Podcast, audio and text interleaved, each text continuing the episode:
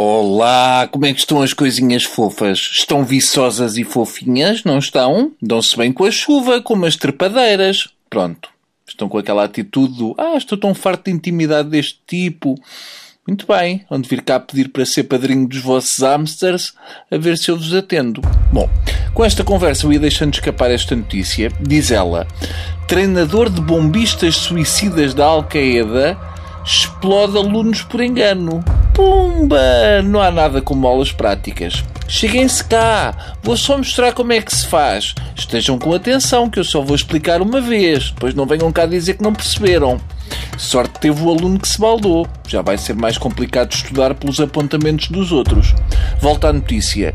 Um grupo de 22 alunos militantes iraquianos ligados à Al-Qaeda morreu quando o professor realizou uma demonstração com um cinto cheio de explosivos a notícia não diz se o professor era da lusófona.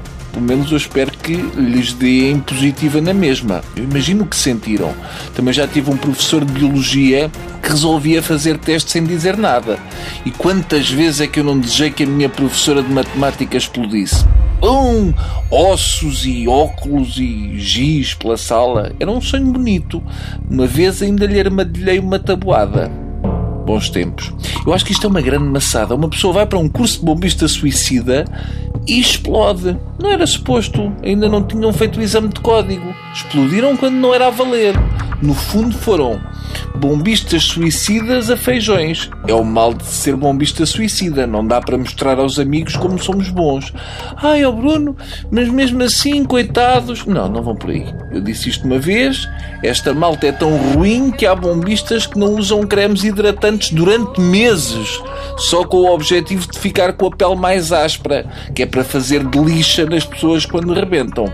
Mas a minha principal questão relativamente a esta notícia é como é que fica este professor da Al-Qaeda em termos de paraíso?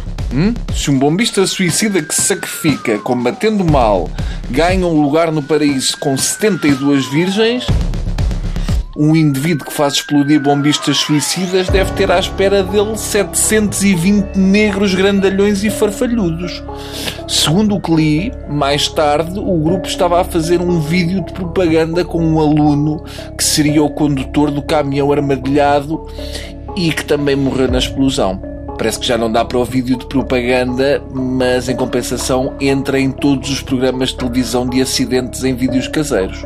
Segundo a mesma notícia, terá sido um problema técnico da câmara que provocou a explosão.